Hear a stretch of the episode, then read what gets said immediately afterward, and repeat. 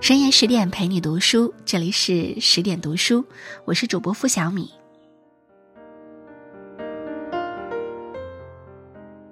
三毛曾说：“喜欢一个人是不会有痛苦的，爱一个人也许有绵长的痛苦，但他给我的快乐也是世界上最大的快乐。”在观看电视剧《天道》时，被芮小丹和丁元英的爱情深深打动。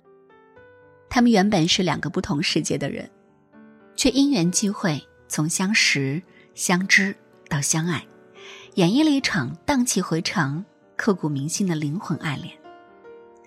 这场发生在唯美与现实、悲悯与琐碎、苟活于赴死之间的灵魂爱恋，带给我们厚重的思考，也让我们看到了爱情最高的境界。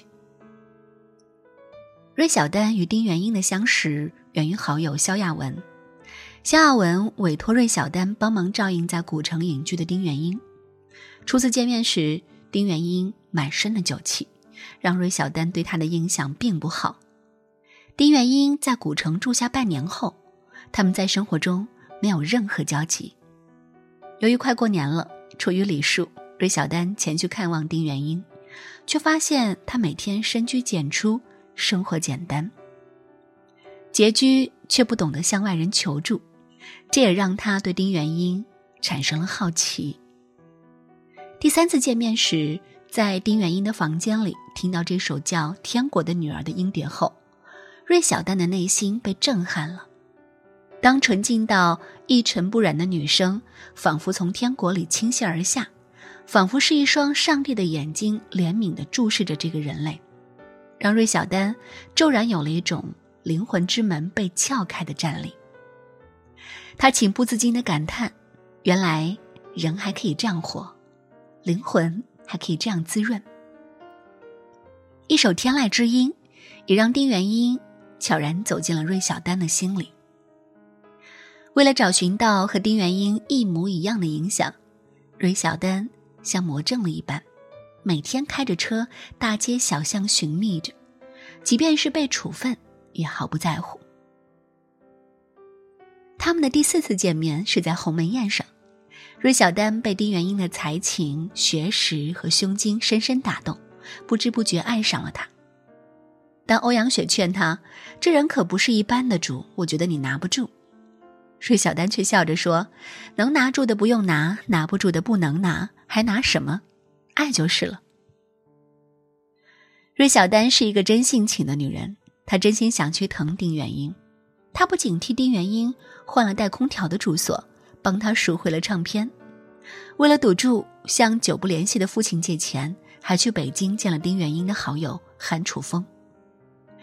在他看来，如果你是觉者，我尊敬你，向你学习；如果你是魔鬼，我鉴别你，弃你而去。这就是芮小丹的爱情观，简单通透，丝毫不扭扭捏捏、拖泥带水。在剧中最打动我的是这一幕，为了表露对丁元英的爱，芮小丹在丁元英的面前露出了细腻丰润的裸体，展示了自己高纯度的爱情。在芮小丹无招无式的爱情面前，丁元英显然被惊住了。他极其诚恳地说：“你是一块玉，而我不是匠人。你要求的是一种雄性文化的魂，我不能因为你没说出来就装作不知道。”接受你就接受了一种高度，我没有这个自信。他们原本不是一个世界的人，此刻却达到了心灵上的相互交流。正如苏秦所说，爱情其实是一个寻找最佳对手的过程，需要双方心智上的势均力敌，这两人之间的交手过程才是最让人期待的部分。芮小丹对于爱情有自己独到的见解，她向往的是一份可以灵魂对话的爱情。她没有一般女人的贪嗔痴，她并不看重男人的权势、金钱和地位，她看重的是心灵的契合和灵魂上的交流。而丁元英恰好不是一个执着于出人头地的人，他是遗世独立的隐居型高人。芮小丹和丁元英的爱情是棋逢对手，是来自灵魂深处的情感召唤和相互吸引，是灵魂的相互契合与彼此尊重。被丁元英拒绝之后，芮小丹把全部精力投入到了紧张的工作中，他把对丁元英的情感沉淀到了心灵的最深处，俨然成了一道内伤。在一次执行任务时，芮小丹幸运地从死神手中逃脱。惊魂未定的他下意识的拨通了丁元英的电话，像一个孩子一样的向丁元英哭诉。他说：“我怕我死了以后就再也见不到你了。”此刻的丁元英也被芮小丹的真心所打动，从内心深处接纳了这个红颜知己。所有的幸福、快乐、委屈，似乎都在这一刻找到了发泄和接纳的地方。他们相爱了，初恋情怀总是诗。芮小丹照顾着丁元英的生活，带着他尝遍古城美食。他们爱情最打动我的地方，来自于一份神奇的爱的礼物。在审讯死刑犯王明阳时，为了让其开口，芮小丹采纳了丁元英的建议，迅速攻破了王明阳的心理防线。他惊奇于这个让自己倾慕的男人，不仅会扒拉钱，还会扒拉灵魂。审讯完王明阳后，芮小丹并没有去找丁元英，而是一个人独自在河边漫步。他想起了肖亚文对自己说过的那一句话：“是魔是鬼都可以，就是不是人。”以我的智力，我理解不了这种人。丁元英这种人对女人没有意义，是女人就有贪嗔痴，没有贪嗔痴的女人是天国的女人。在河边，他想了很久。做出了一个连自己都感到不可思议的决定。他把丁元英带到了河堤上，指着前方的村庄，告诉他：“这个村庄是冯世杰的老家，是这个贫困县最贫困的村子。这就是我跟你要的礼物，你在这儿给我写一个神话。”在我们常人的眼光中，爱的定义一般仅限于对身边的至亲和朋友，而芮小丹和丁元英。他们都不是沉浸在小情小爱里的人，他们的爱情与一般情侣不同，不仅是肉体的交融，更是精神层次的升华。王庙村的村民对他们来说非亲非故，他们却愿意给予爱，给予关怀，去帮助他们。这种大爱情怀也让他们的爱情是上升了一个高度，增添了一抹传奇的色彩。就在芮小丹愿意采纳丁元英的建议，一切看似即将圆满结束时，芮小丹却在执行任务返程途中与劫匪相遇。命运定格在了那个夏天的落日时分。在决定与劫匪决战前，芮小丹曾给丁元英打了一个电话，这也是他给丁元英打的最后一个电话。而接到电话的丁元英。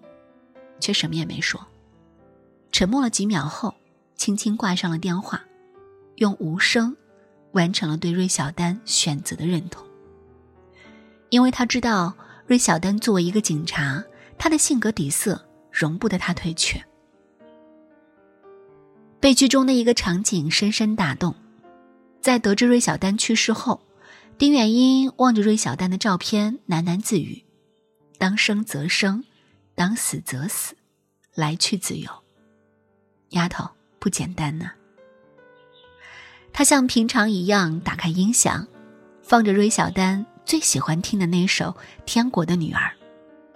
在音乐声中，他开始慢条斯理的整理功夫茶具。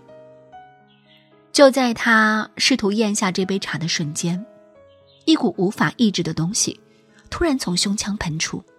他本能闭上嘴，快步走到卫生间洗手池，吐出了一口鲜红的血。其实，早在他们确定关系之后，丁元英就曾劝过芮小丹辞职。只要你一分钟是警察，就必须履行警察的天职，没有避嫌的权利。而这一切竟被不幸言中。也是那天晚上，芮小丹依偎在丁元英怀里，陶醉地说。到时候我就躺在你的怀里听音乐，听你给我讲天国、讲地狱，我就在你怀里悄悄死去了。我的坟墓上开满了细碎的勿忘我，在微雨的清晨，你穿过蜿蜒的小路而来，手里拿着一枝花，在我的坟前默默伫立。不行，你还得给我撒到海里。你望着无际的大海，落下了两滴狼狗的眼泪，仿佛还在昨日，却已不复再见。每个人都很孤独，在我们的一生中，遇到爱、遇到性，都不稀罕。稀罕的，是遇到了解。芮小丹和丁元英的爱情，不是互相依附，而是两个灵魂的相互碰撞。他们不会因为对方而改变自己的人生轨迹，也不会在对方的人生里指手画脚。这也是他们爱情中最难能可贵的一点。有人说，芮小丹和丁元英之间的爱情是一场柏拉图式的爱恋，像闪烁的星辰，短暂而美好。我倒觉得他们之间的爱情啊，更像是最纯粹的天国之恋，没有索取，没有控制，没有羁绊。简单，纯粹。在很多人眼里，芮小丹的生活被视作一种病态，因为貌美如花、资源丰富的她，明明可以过上别人所羡慕的闲适生活，却偏偏选择了最危险的警察职业。然而，丁元英却深知芮小丹之所以选择警察这个职业，是为了填补自己曾经不被主流社会认同的缺失感。在没有遇到芮小丹之前，丁元英早已不再相信爱情。在他眼中，女人是形式主义的逻辑，是辩证逻辑的障碍。他无意糟蹋女人，也不想被女人摧残。而芮小丹的出现，也像是给丁元英的灵魂开启了一扇门，让他得以窥见人类最美好的样子。同频之人才会相互吸引。尼采说过一句话：“更高级的哲人独处着。”这并不是因为他想孤独，而是因为他周围找不到他的同类。柏拉图曾说：“真正的爱，应该超越生命的长度、心灵的宽度、灵魂的深度。”或许像丁元英和芮小丹这样的爱情，才算得上是爱情的最高境界吧。更多美文，请继续关注十点读书，也欢迎把我们推荐给你的朋友和家人。一起在阅读里成为更好的自己。